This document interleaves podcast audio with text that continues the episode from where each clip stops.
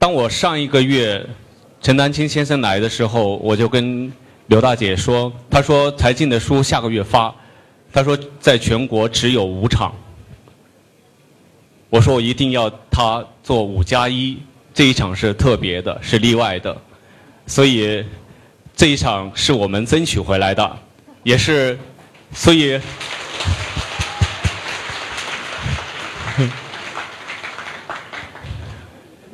呃，虽然没有北京那么多的娘家哥哥，但是在这里边呢，我觉得看到这么多的广州，你的读者。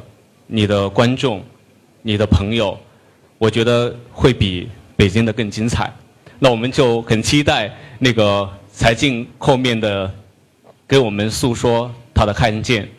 其实他在北京的整体的这个整个的视频我都看了，其实我很感动，因为那天晚上我曾经策划过要他参加例外的那场秀，完了第二天来方所演讲。嗯，因为他的行程问题，所以我们不能如愿。但是我是那天秀完以后，我一直看到两点多钟，把整场看完，呃，非常感动。然后我真的觉得这个特别感谢他的看见，也特别感谢他的观点，呃，不断的去拆掉过去前面的泥障。让我们重新建立一个从全新的观点，其实是一个全新的自我，所以我非常感谢他今天来到广州，来到方所，能跟更多的广州的朋友来讲讲他的十年的历程。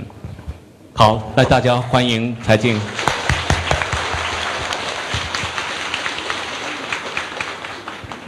谢谢毛总，谢谢方所，也谢谢今天远道而来的各位。他们之前没有安排广州，是因为告诉我说，在广州人从来不看中央电视台。但今天来了，我觉得我们大有可为，不至于那么悲观。嗯，来之前，刚才有北京的朋友电话我说，听微博上说来了很多人，他说怕现场出麻烦。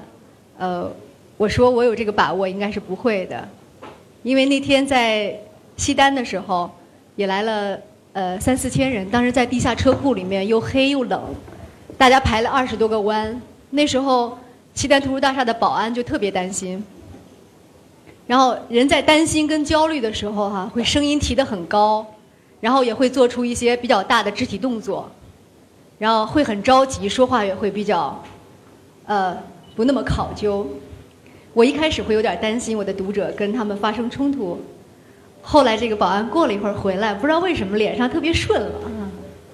后来他跟我们说说，哎呀，很少看到这样的读者。他说下去的时候底下又黑又冷，但是那么多年轻人排在一块儿，没有喧哗，地上没有垃圾，彼此没有冲突。他说我本来是气势汹汹的下去的，结果他们还向我道辛苦，所以他的声音也就低下来，然后每个人都可以听到彼此的讲话。我觉得，并不是因为我的读者或者我的博客的观众能够有这样的力量，是因为我们都是爱书之人，所以我们今天才会汇聚在方所。这是阅读带来的力量。谢谢大家。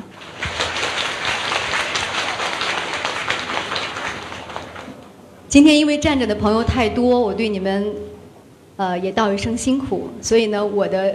讲的时间也会比较短，我想我也就讲大概十分钟左右，然后跟大家，因为我知道，我我会尽量多的留一些跟大家互动的时间，因为这本书已经面世，你们都拿在手中，实际上我更想听到你们的想法、建议和批评，一半也是因为我自己可以讲的已经很少了。在首发式上所讲过的内容，我也不必再赘述；在书中已经呈现的东西，我也不用再重复。其实，我还是蛮想讲讲阅读的。就是大家今天处身于这样一个地方，都是从小在书本当中长大的人。你们可能生在八十年代末期或者九十年代，啊，可能很难体会，就是一个生于一九七六年的人。在山西的一个环境里面，他能看到的书是非常非常稀少和可怜的。我可能只能看我爸的中医杂志，和我妈那个就是批判胡风的文件。这么一个滋养，它是不足以让一个人的心灵变得丰沛和强壮的。嗯，所以我就在想说，为什么爱读书的人哈，他无论身处什么样的一个境地，他都能够有一份相对从容、不是喧嚣的一点点气息哈？还是因为这个书本教给他的东西。我小时候能够看的那个杂志叫那时候还叫《读者文摘》，现在叫《读者》。呃，现在你们可能看的少，但是那是我少年时期能够几乎能唯一能够看到的杂志。我到现在还记得，他们有一个发刊词是他们的总编写的，那几句话对我的影响很深。他说：“什么样才是一个合格的编辑？”他列了十条。呃，比如第一条是你看到公家的水龙头开着，你却不去关的人，这样的人不可以做一个好编辑。然后一个经常。讽刺善良人的人，这样的人不可以做一个好编辑。一个讲话的时候总是说我我我的人，也不可以做一个好编辑。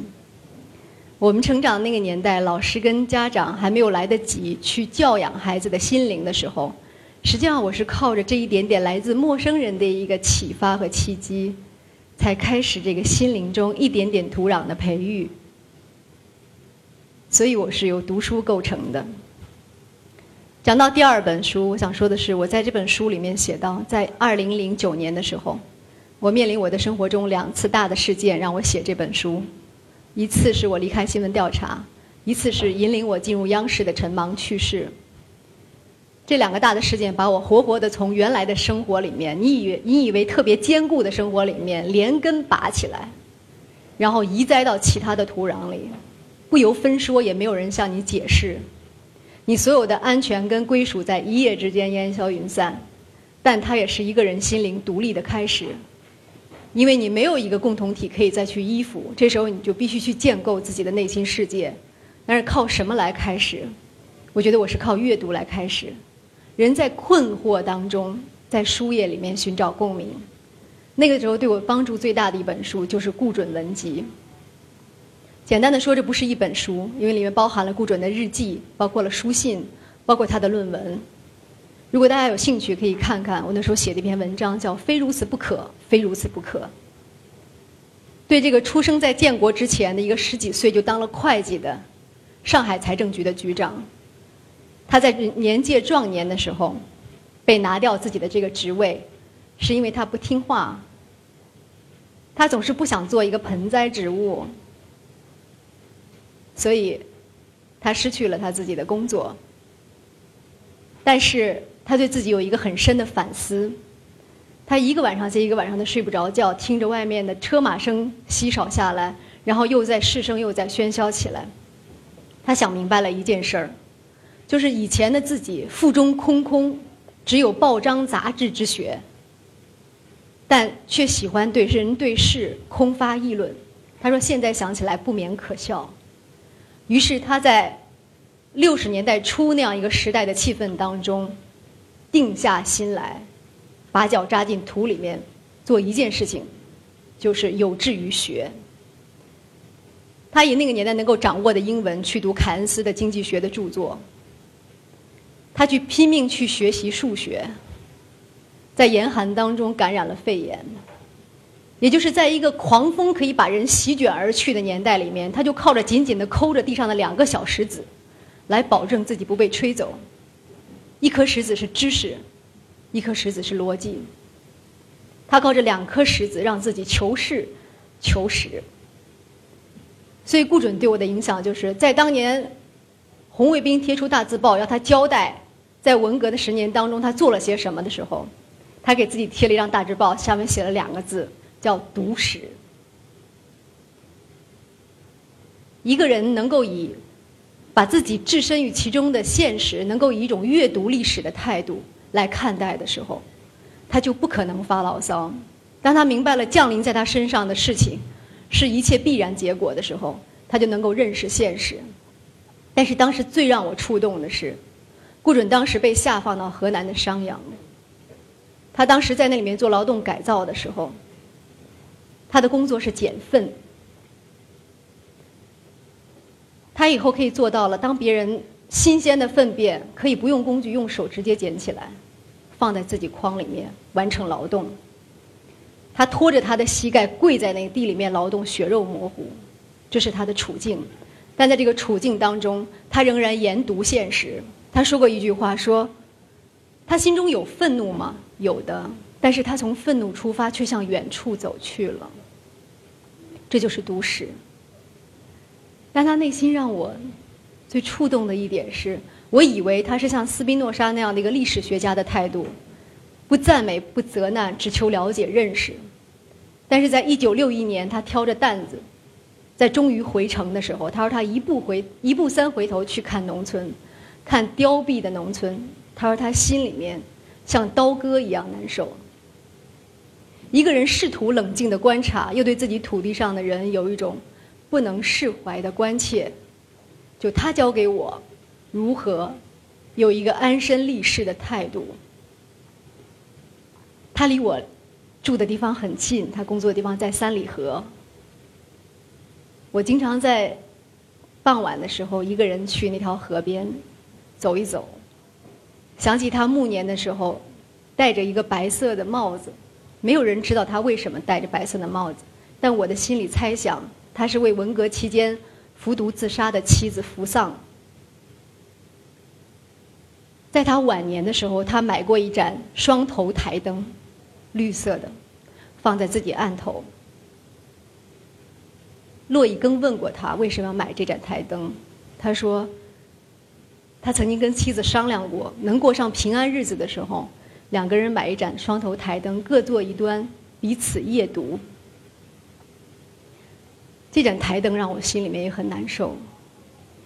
每次从我的窗户能够看到这条河的时候，我就想：假如顾准生在此世，假如给他一张像我这样平静的书桌，这样的头脑和心灵能够创造出什么？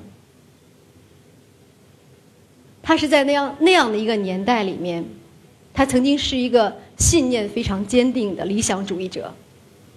但是他所经受的一切，并没有让他幻灭，他只是拧身而上，去追寻现实何以如此的最顶端。他要把那个杯子的底部掀过来，看一看那个上面刻的是什么字。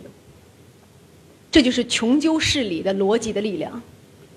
有了这样的力量，任何世俗权利都不可能让他的头脑屈服。所以他就像贝多芬旋律当中不断回旋的那一句：“非如此不可，非如此不可。”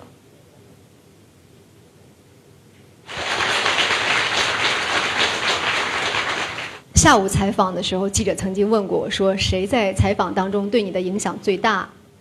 后来我想了一下，我说是托尔斯泰对我的影响最大。我从他身上学习到的关于采访和人的知识，要远远胜于任何一个从业者。就在这两年当中，我反复看他的书，比如说《安娜·卡列尼娜》。在这本书当中，原本一个非常凡俗的情爱故事。也是电，也是报纸上登载的一个新闻。这个新闻只有一个结尾，只有一个结论，那就是一个上流社会的女人因为做了别人的情人，最后成为丑闻，卧轨自杀。这是我们每天都会在微博上看到的类似的新闻。托尔斯泰把它变成了百万字的小说。他从结论出发去倒推人的心灵轨迹，他在想象当中抵达了这个事件当中的任何一方的内心深处。在这个通往人心灵的过程当中，他也克服了他的道德偏见。他曾经也不喜欢安娜·卡列尼娜，认为她是一个得到这样结果是必然之事的人。所以他的题词是用了圣经当中的一句话，叫“深渊在我，我必报应”。但是他后来自己说，在整个写作的过程当中，他对人心灵的理解超越了他对道德的判断，以至于这棵树上的枝条越来越多，越来越繁茂，开出了越来越多的花朵。人们也超越了对小市民道德的一种简陋和廉价的判断，而抵达了人的心灵。他在这本书当中，对安娜、对安娜的丈夫、对安娜的情人，每个人物都给予同等程度的了解。这个了解是因为，并不是他美化任何一方，只是因为他深化了每一方。在这个深化的过程当中，生活在此侧的人和生活在彼侧的人，都同时得到了呈现，这也使这个世界得出了它的本来的面目。所以他的书对我来说有一个启发。我曾经以为采访的客观是不对任何一方投入感受，但我从他身上了解到的就是，一个作家的知识就是关于人心灵的知识，一个新闻工作者也是如此。我们只有对生活在此侧和彼侧的人都投入感受，都公正地呈现他们的本来面目，我们才有可能呈现这个世界本然应有的样子。我们才能看到我们嵌在什么样的秩序和结构当中，什么必然发生，什么不可避免，什么不可能产生。那么有人会问说：我们阅读，我们认识世界，这一切有什么意义吗？就像我写这本书的时候，我也问过我自己：除了呈现我所看见的，我的终点是什么？后来我才发现，我没有终点。人就是目的，人不是工具，人不能服务于任何一个目的，尤其是那些自称崇高和伟大的目的。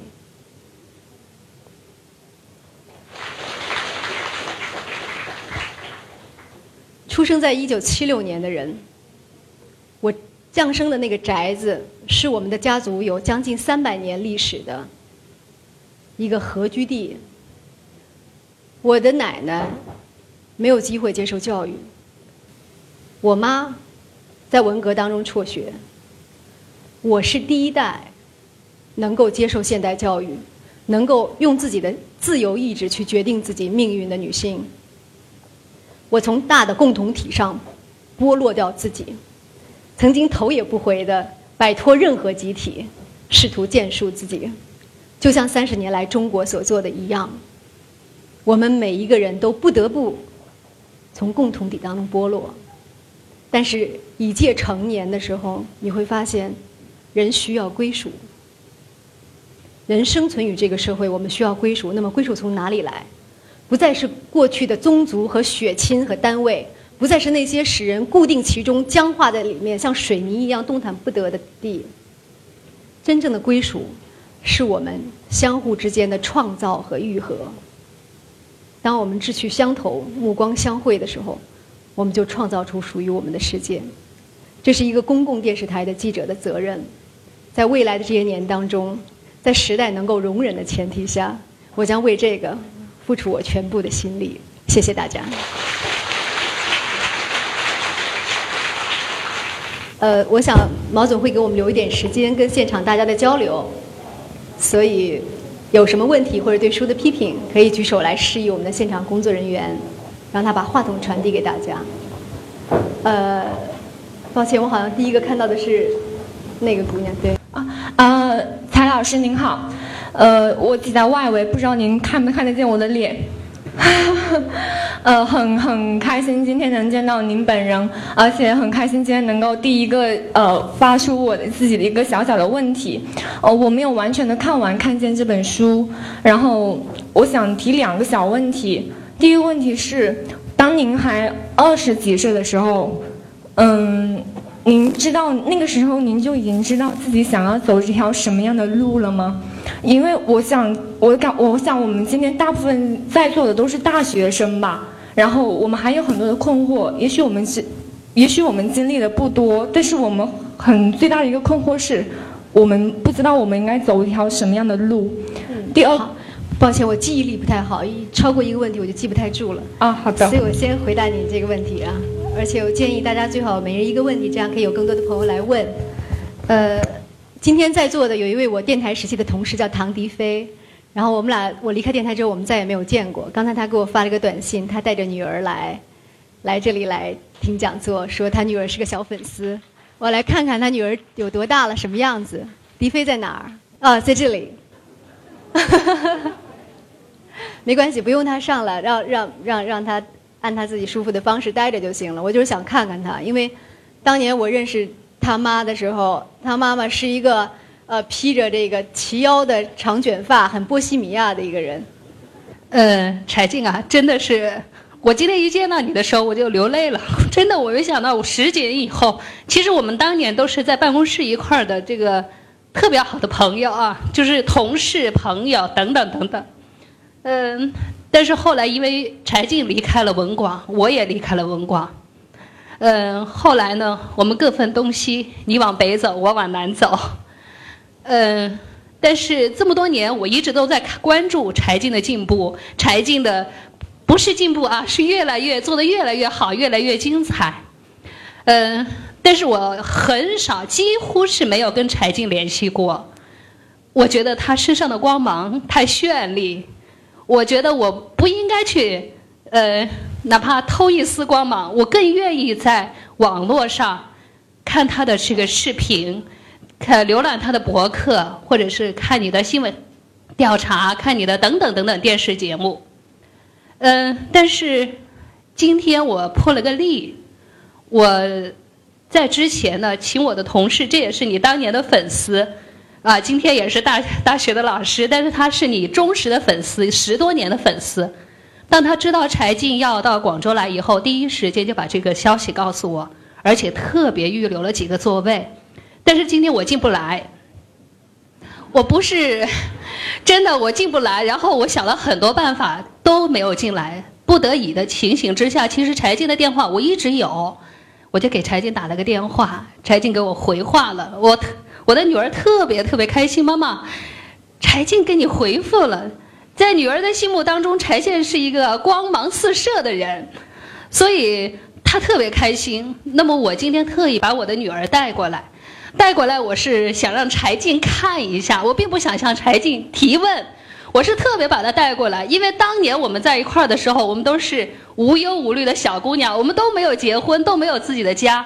柴静今天的私生活我也从来没有问过，但是我一直都在关注，啊，而且。而且你在北京的那个发布会上，有读者在，包括呃白岩松等等，都在问到你这个问题的时候，我觉得你特别特别聪明，也特别特别坚定的，用你的方式回复了他们，而且但是始终没有解答我心里头疑问啊。我今天也不想来做这个人，来逼迫柴静违背自己的心愿来说些什么。你向我示范一下做妈妈多辛苦。对对对，我就是这个，我就是用我的方式来告诉你。柴静，我在祝福你什么？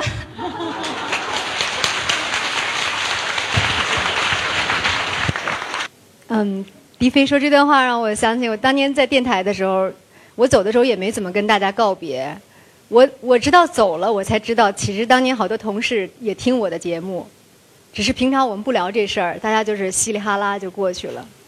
呃，所以这就是一个当年可能做事儿的一个初衷吧。我们当年都挺穷的，然后也没有什么可念想的。可能唯一的就是我特，我们都特喜欢这工作，因为这工作当中有人呼之欲出。呃，尤其是陌生人吧。那时候做电台的时候，他们老写信给我说，把你当成另外一个自己。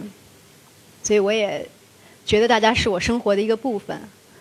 呃，我知道迪飞操心我，好多人也关心我。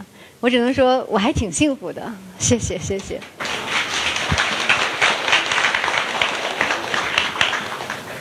那个还有哪位？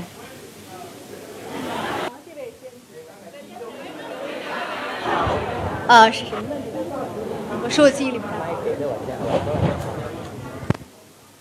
哦，嗯，我我我我一直就想的挺简单的。二十岁的时候我知道了，我十十八岁我就知道我要干嘛了。就是我，而且我非要干那行不可。就是我特别想干传播，呃，因为我上学挺早的，大概四岁上学，所以老比别的孩子就要小一倍，也矮也笨，也然后也不聪明，也没有口舌之才，也没人跟你玩儿吧，跳皮筋儿也没人带你玩儿，所以就比较寂寂寞的人呢，他总是希望交流的吧。所以我那时候听听台湾电台，大概在十三四岁听敌台。听敌台是我生活中最大的安慰，因为我记得那时候《亚洲之声》里面什么吴瑞文、谢德沙什么的那些人，哎，我觉得这些人我不认识，可他们为什么用一个对我很尊重的方式，用人的方式跟我讲话？我就想，这个世界上可能有很多像我这样的人，然后我也要用这样的方式跟他们讲话。所以在我有机会的时候，我就已经去电台做了这份工作，一直到现在，虽然我做了各种各样不同的职业，但是我觉得这个初衷我一直没有改。我就是想用人的方式来呈现人，来跟人交流。啊，谢谢。蔡静您好，我跟你也是同一个年代的人，可能今天在这个场合里头的人不多。我也是媒体人，其实从最早你的《夜色温柔》开始，到了中央台，到现在，我一直都有在关注。而且我还想说的是，我曾经因为工作的关系去到潇湘晨报的时候，还偷偷的跑到当年的长沙铁道学院那里头转了一圈，住了一天晚上。对对对。其实我的问题很简单，看过你最早的那个《用我一辈子去忘记》，但是很遗憾，现在已经找不到那个印刷的版本。我最想问的一个问题是：我们作为同一个年代出生的人，而且同是媒体人，是什么样的力量支撑你走到现在？我是真的有点力不从心，但是我想进一步的知道你的力量是从哪来。谢谢你。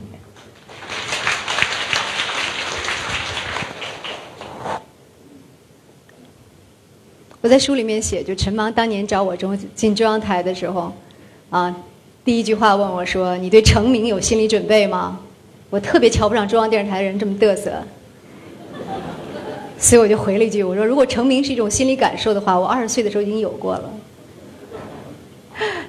所以这个东西对我来说，嗯，就做传播来讲，很多呃因素其实都不重要，重要的就是我刚刚说的那个初衷。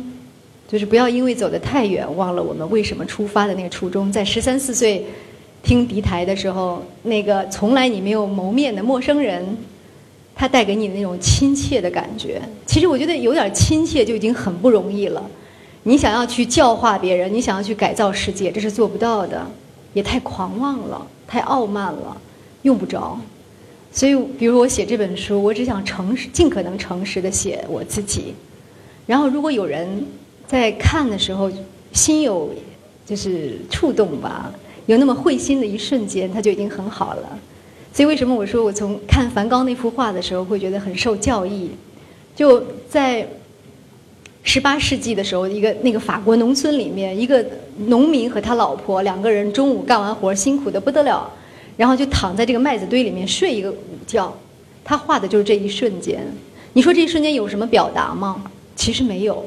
没什么庙堂之上的真理，没什么放诸四海的标准，他画的就是人和人之间这一瞬间那种生命的质感。这个印象隔了一百年、两百年，它还会留在你这儿。你看到的时候觉得特别的亲切，这就够了。所以，没有什么是不朽的。就像他说的，艺术本身也不是不朽的。你去看看罗马斗兽场就知道，呃，石块也终将崩塌，刻在上面的名字烟消云散。不要有那种那么大的雄心。能留下一点点亲切的特质，让看到的人看到之后觉得说：“哎，我也有一部分是这样的，那就一定很好了。”谢谢，谢谢，谢谢。嗯，我们好像，每每个区域插花来是不是哈？或者你？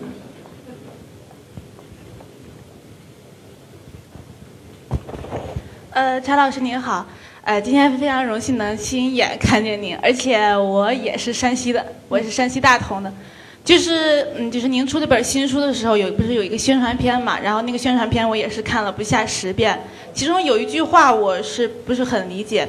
您在里面说了一句，就说如果我不去试图抵达“独立”这两个字之中的内涵，我就就不足以匹配这十年从我身上流过的人和事。其实我在想，就是呃，如果您想这十年的采访让您感觉到，让您学会了宽厚，怎么理解别人，这个我我们都比较能理解，就是看了更多的人。但是我不太理解，为什么您经过这十年的采访，就让您更希望去达到一个独立的这么一个境界？就是我还不太呃理解他们之间的关系，希望您能解答。呃，我们那时候审片嘛，陈芒审我们的片子，老有一些意见，或者直接把你片子毙了。我们就很不爽，然后就跟他抗议，说你限制我表达呀什么的。所以他就说，限制你表达，你你，请问你有思想吗？你让你表达，你能表达什么呀？就老问这个。他每次问这个的时候，你就愣一下。你想，真的，把我放在一孤岛上，给一个本儿，给一个笔，你写吧，能写出《红楼梦》吗？够一呛吧，哈。就你心灵里面空空荡荡，什么都没有，敲一下都有回声，你还想要自由？所以就是胡适说的这个独立更重要。所谓的独立是说，不要把责任推诿于外界，也不要把外界当成是一个比较跟参照。比如我二十出头的时候，我也有学习，我会拿各国记者的这个采访来模仿，这是必须经过的过程。你就从抄袭开始啊，开始模仿学习。呃，然后你会有一个雄心，说，哎，我也想成为什么样的记者，或者我也想改造世界。但到后面，就像卢安克说的，说你想你想影响别人的时候，你是影响不了的。别人知道了你的动机，他就不接受了。你想改造世界，如果他不接受你的改造呢？你会怎样？会失望吗？会放弃吗？所以人到最后就像一个秤砣一样。就回到自己的心里面，很沉很沉的把自己坠住了，把自己压住。不要把自己的责任推给外界，说我今天我出生在一个贫寒的家庭里面，或者我在一个县城二流的中学上过学，或者我只能上一个专科学校，或者我只能在一个领导不喜欢我的环境里工作，这些都是对外界的推诿。所谓的独立，就是此时此刻此地我的我。我是否有不足跟蒙昧？假如有，那我就要像那个叶子一样，拼了全身的力气，我要挣脱出来，从那个蜷缩当中一点一点的舒展出来，就完成自己生命的一个姿态。所以人不是去比较，跟别人比较，人是要完成。你把那个老天爷给你的那个局限用到最大处，等你完全张开的时候，你的生命也就没有什么遗憾了。谢谢。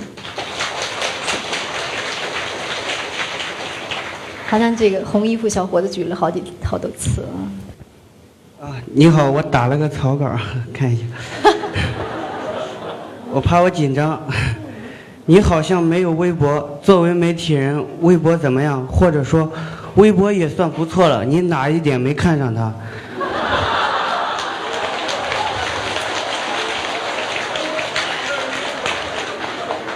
还是说你有微博小号？谢谢。我确实有个小号，但是就是就是呃看，然后不说，啊也我也关注了不少人，因为你做新闻的话，当然要关注新闻了。然后每天大家在议论什么，你这个看在眼里总还是必要的。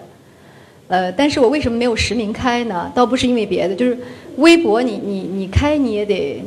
就是用心的去做一件事儿，不能敷衍哈，也不能特别功利。说我今天想传播一个节目，我赶紧开个微博吧，把我自己传播出去。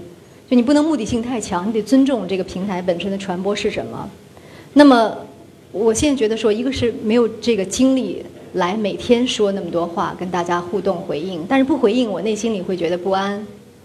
还有一个就是，我觉得我有一个博客，这个博客可以满足我自己写的一个愿望。呃，后来我就发现，自从微博开了之后，我的博客越写越长。呃，可能这也是一个，就是，呃，你会你会觉得这个阅读本身或者对人的了解本身，应该有一个从容的陈述，呃，有一个酝酿，就是微博它逼着你是尽快的要发言，啊，要有评论，甚至你要被裹挟，甚至被绑架都有可能。但是博客这个地方是。呃，你滚热的感情在心里面过了两遍之后，你就把它放放放放放凉了，然后它在自己自己发酵发酵，它你摁不住它，它顶出来了，把你这个塞子给顶掉了，啪释放出来，这叫博客。所以我后来写的博客基本上有的经常就是五六千字以上。我会我会自己希望写一篇博客的时候，大概要用三四天的时间写，尤其是我写人物或者写读书笔记的时候，我希望至少用一周的时间来写。那写博客的爽就爽在说，所以我没有接任何专栏，也是这个意思。我不喜欢有人给我一个时间线，你批量成产生思想，是吧？然后或者说，呃，为了稿费写作，我觉得读者就是最好的雇主。我写这个长文，我放在这儿，我舒服了。至于你们看不看，或者说你们还愿不愿意阅读博客的兴趣，那其实是一件与我无关的事情了。我已经觉得，不知道这个答复你是否满意？谢谢。呃，我们给一个后面的朋友机会吧，他们一直站着的很辛苦，但是不用蹦那么高啊。柴静姐您好，我是暨南大学新闻学院的学生，也、您对工作的态度，我想也是我们以后呃呃学习的一个榜样。那我现在有一个疑惑，就是说。做如果要做一个好的新闻人，是不是必须要有一种不听话的这种精神啊？就是去你所 所谓这种独立思考。还有一个就是想请教一下，您怎么看待现代高校里面对新闻这种教育是怎么样的？谢谢您。嗯，好。我觉得独立不是不听话，独立是只听真理的话。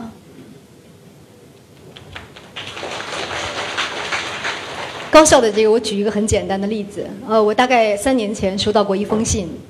是一个大学的这个学报的一个呃创办者吧，一个学生写给我的。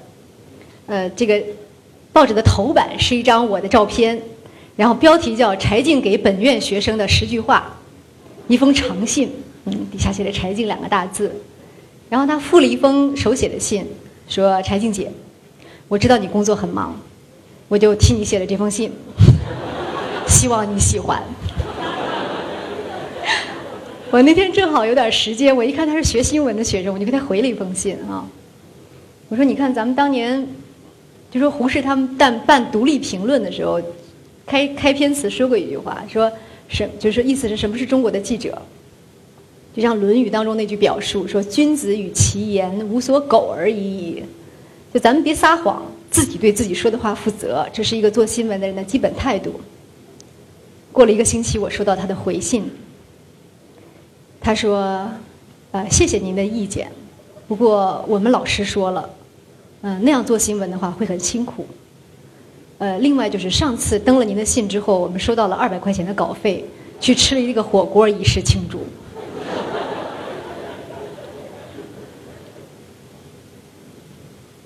我只好又给他回了一封信。我想想那封信怎么说的哈？啊。”还是《论语》当中一句话，就那一句话，我写给了他。就凡执事不敬者，必败亡。就你做一件事情，如果不能够以敬重的态度去对待它的话，这件事情是一定做不下去，一定会衰亡的。然后从此以后，我再也没有收到过回信。谢谢。呃，对，我给给站在场外的朋友一个。呃，柴姑娘你好。举了好久的手好酸。我问的一个问题是，您刚刚讲到呃托尔斯泰对您采访的一些影响，然后我曾经也是一个志向于媒体行业的学生，当然现在不是了。然后我问的是我对记者一个疑惑背景。举一个例子，就是呃南方报系有一个叫周小韵的那个记者，然后他经常他最近差不多有半年的时间，他一直在批判华山商会吴主席这件事情。可能您也有在微博上多多少少接触过，然后同时也有经济学家出来说，这位记者可能是因为不懂一些经济学知识而导致批判错误。当我举这个这个例子，只是为了说明说，记者有可能是看见，也有可能是看错，看错之后再奔稿，就奔跑呼告，这样子其实对当事人也造成了很多不好的影响。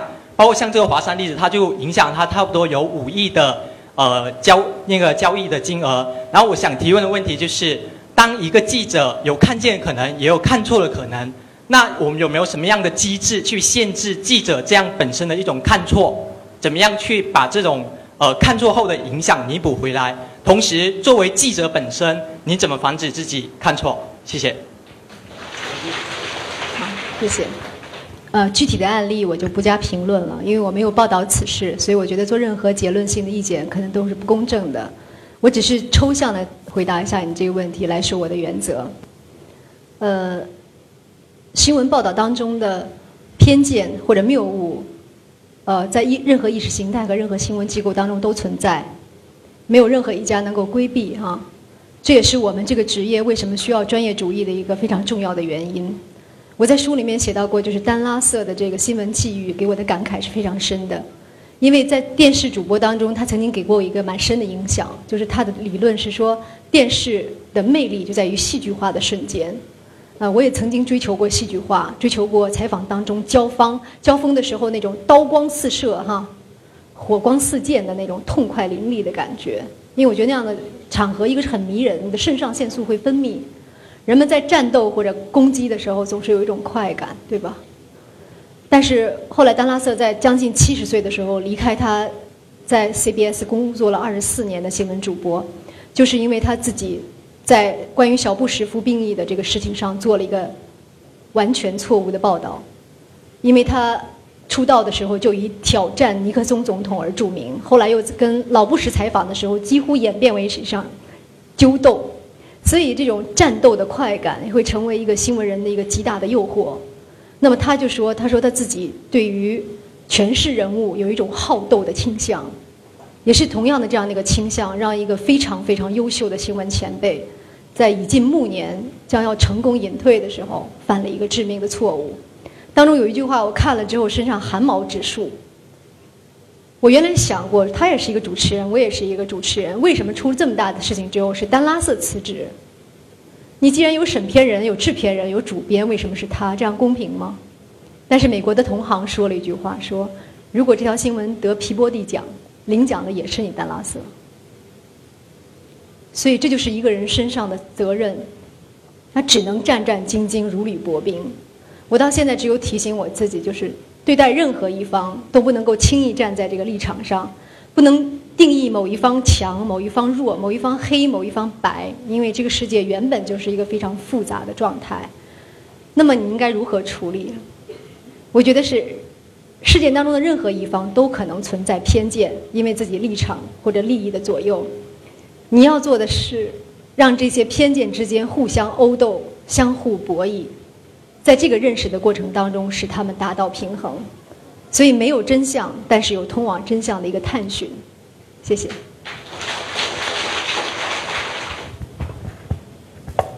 哎，那个查老师你好，就是我想就是不谈关于新闻，我想谈关于你这本《看见》的出版。在问一个问题之前，我想呃给大家先讲一个非常简短的一个故事，在美国的哥呃哥伦比亚的一个深深山林里。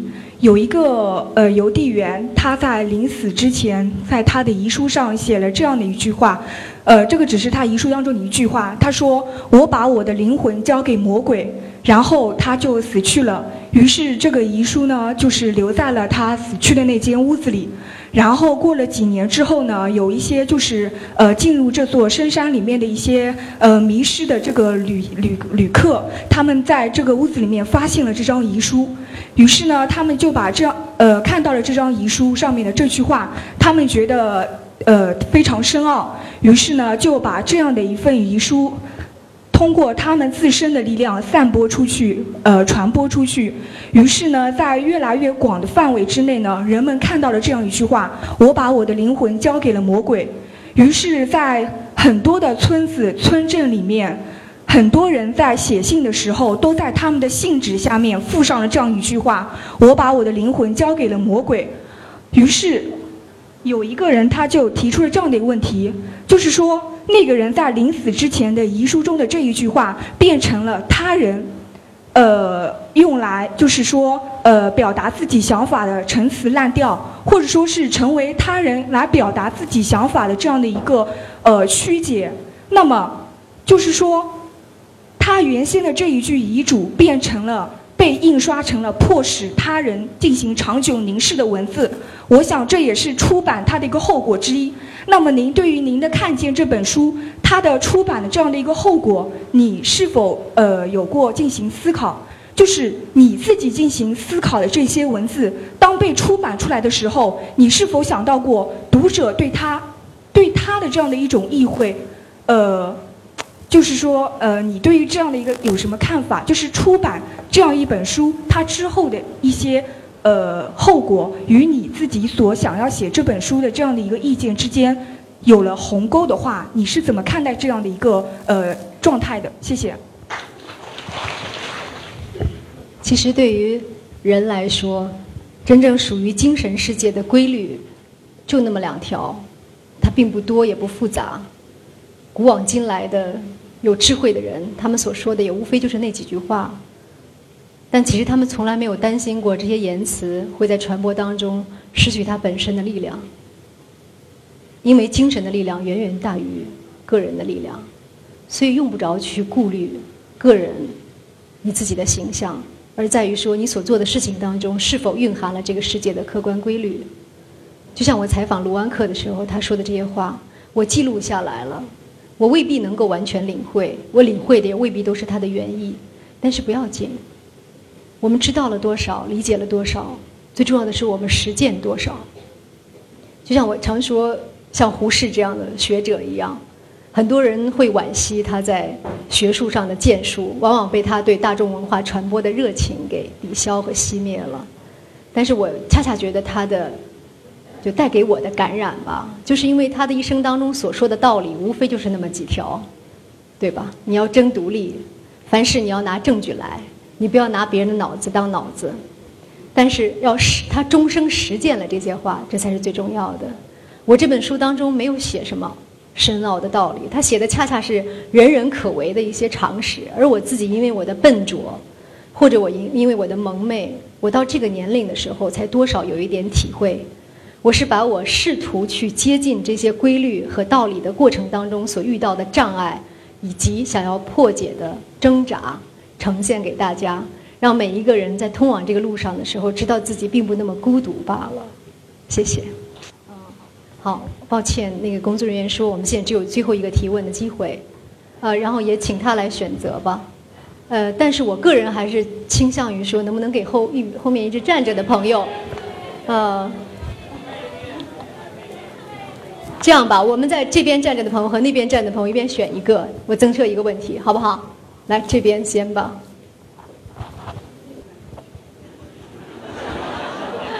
不好意思，呃，我是华南理工大学新闻与传播学院的，就是，就是一开始在您的书里面说，就因为我们要求要做新闻要有新闻客观性，就要保，就记者要跟报道的事件的。人物跟里面的事件要保持一种疏离感。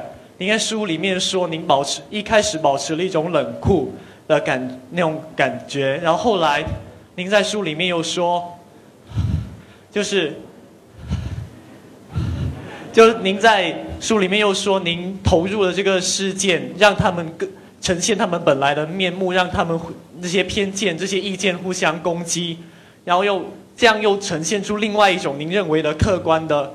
这种一种现状，然后我认为就想问一下，您是怎样把握这种冷酷跟这种投入？就这种投入的程度，您是投入了多少才能够保证最后能够得出来一个客观的结果？谢谢。我觉得可能到有一天，呃，不用去思考这些问题的时候，反而可以得出一个准确的反应吧。呃，一个人在思考很多概念的时候，往往是想做而做不到的。但你放下这个思考去感受的时候，往往可以做到你想做而做不到的事。所以，在一个阶段，我说就像赛马一样，在初期的时候，你要学会训练马匹，也可能需要残酷的训练它，让它学会听懂你的律令，服从你的意志。到后面一个阶段的时候，你需要学会跟它相处，尊重它，感受它。与他建立信任，到了真正你们俩要去参加一场重要决赛的时候，你要跨越那个栏杆和障碍的时候，你反而不可以去刻意的勒住他，你也不能鞭策他，你只能跟他商量一下，就是在我们出发前说：“哥们儿，咱俩都不容易，今天我们要跨栏了，我都交给你了，但是你要知道，我们的目的地在那个地方，在跨的时候你小心点。”然后咱们俩就一块儿走吧，我觉得那样的时候，呃，也许也是可以一个做到吧，嗯，谢谢。哎，你好，那个呃，我是学人类学的，我想问一问您那个，呃，那个呃，我想问一下您作为一个新闻从业者，那个你所那个遵从的那种人文关怀是什么？抱歉，我真的没有听太懂，可能我这个学术书籍看的很少，对这些术语不是很明白。但是我就想起那时候六哥，比如说我在讲话的时候，大家在生活里聊天儿哈，我也问很多这种比较宏观的问题，然后六哥总是提醒我说：“说柴姑娘，你不要问这种叫大灾问啊，上帝存在吗？或者人生有什么意义，其实就是蛮难回答的。除了释迦牟尼之外，可能也蛮难有人回答的。他就说你越具体越好，越平实越好。呃，所以我自己在采访当中的时候会比较比较注意一点，就尽量问对方比较具体、一望可知的呃问题，越简单越愚蠢，越像孩子一样去提问的时候，反而容易得到一个比较完整的一个答案啊。谢谢。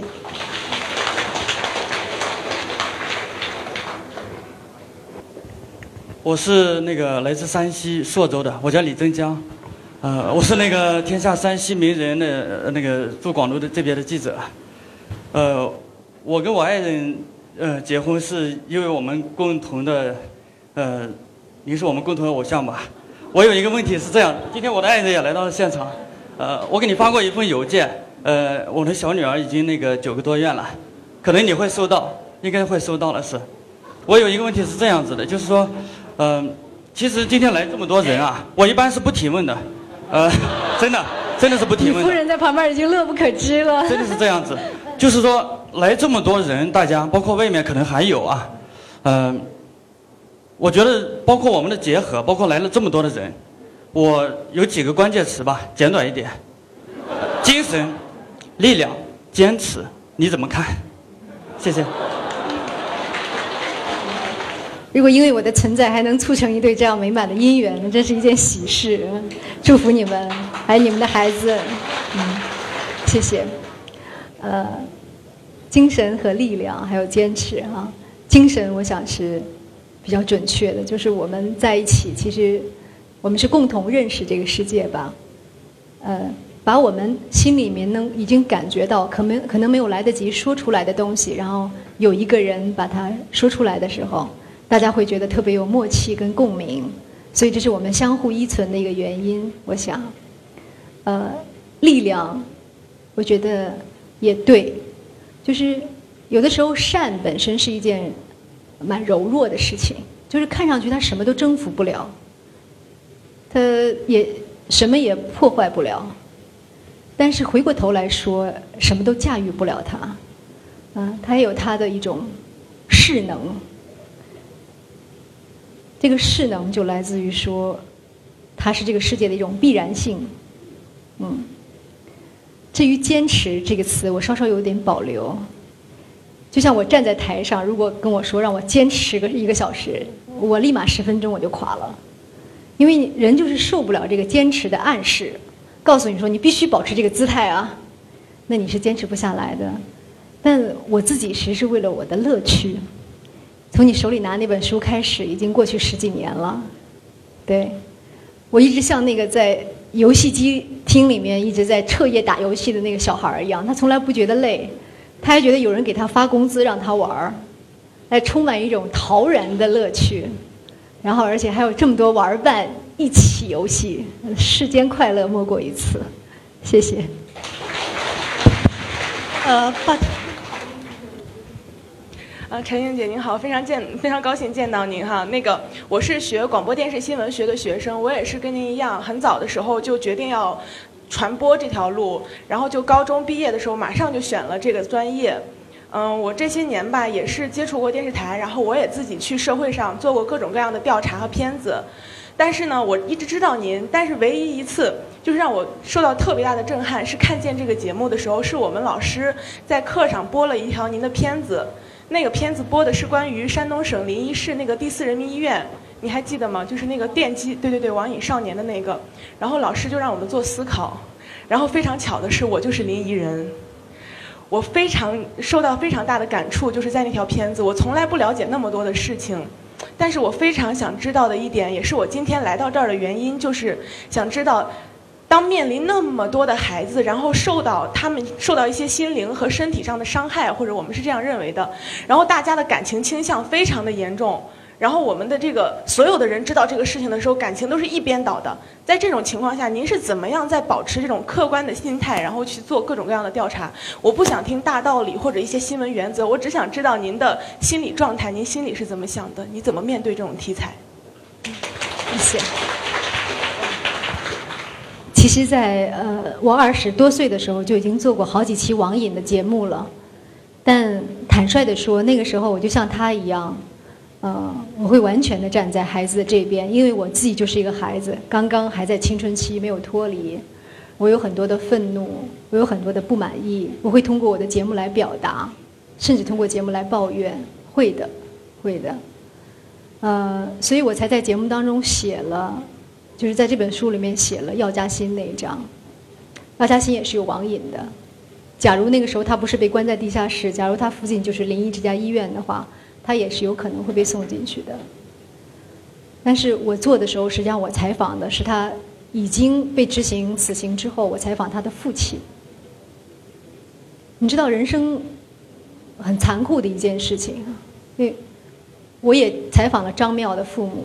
那种失去孩子的痛苦是无法安慰的。但是采访药家的时候，除了这种痛苦之外，他们还附加了另外一种特别残忍的惩罚性的痛苦，就是悔恨。他需要在两个人睡不着的夜里面去想自己究竟做错了什么，才会让孩子走上这条道路。那场反思真是血肉模糊的反思，那里面有血的教训。所以你可以从这个父亲的心理的过程当中，来看到这个血肉模糊的心灵。但你看到他的时候，你那种青春期的那种控诉减弱了一些，是因为你也体会到了这个父亲的难受和无奈。同时，他本人也是千百年来这个因果链条上的一环。他在那样的一个家庭长大，然后他在集体的兵营当中接受训练。除了这个模式之外，他几乎没有任何其他的情感模式。所以，别看我们生活在一个亲密无间的家庭里头，其实很多时候人和人都像栽在水泥桩子里面。我们不是四五个人一起生活，我们是四根水泥柱在一起生活。我们僵化到我们都没有办法转脸去看对方。我们对对方只有一个意念，就是你等着瞧吧，等你将来犯错的时候，你就知道我对了。我告诉你应该怎么做了，你还不这么做。一个家庭是一个社会最小的单元。我们在这里究竟成为一个能够懂得民主和妥协和尊重别人的人，还是一个我们只懂得强横、我们懂得专制、我们去命令别人的人？我们的心灵是从哪里长出来的？父母也是这个链条上的一环。那么从哪儿去解除？这也是我所说的独立，回到我们心灵的内部当中来，让我们自己先从这个水泥肚当中剥离出来，变成人。用人的眼光看别人，用人的眼光把它放在你的心里面，把它捂热，把僵冻的那部分泥土给它剥掉，看到他也有他的无奈和困境，你就理解了他。所谓的宽厚，无非是如此。起码要让这个因果链条在我这一环要断掉，不要再让它延续下去。而我们的内心原本是有这样的空间可为的。当人人如此的时候，我们期待的那个美好新世界才有可能降临。谢谢。你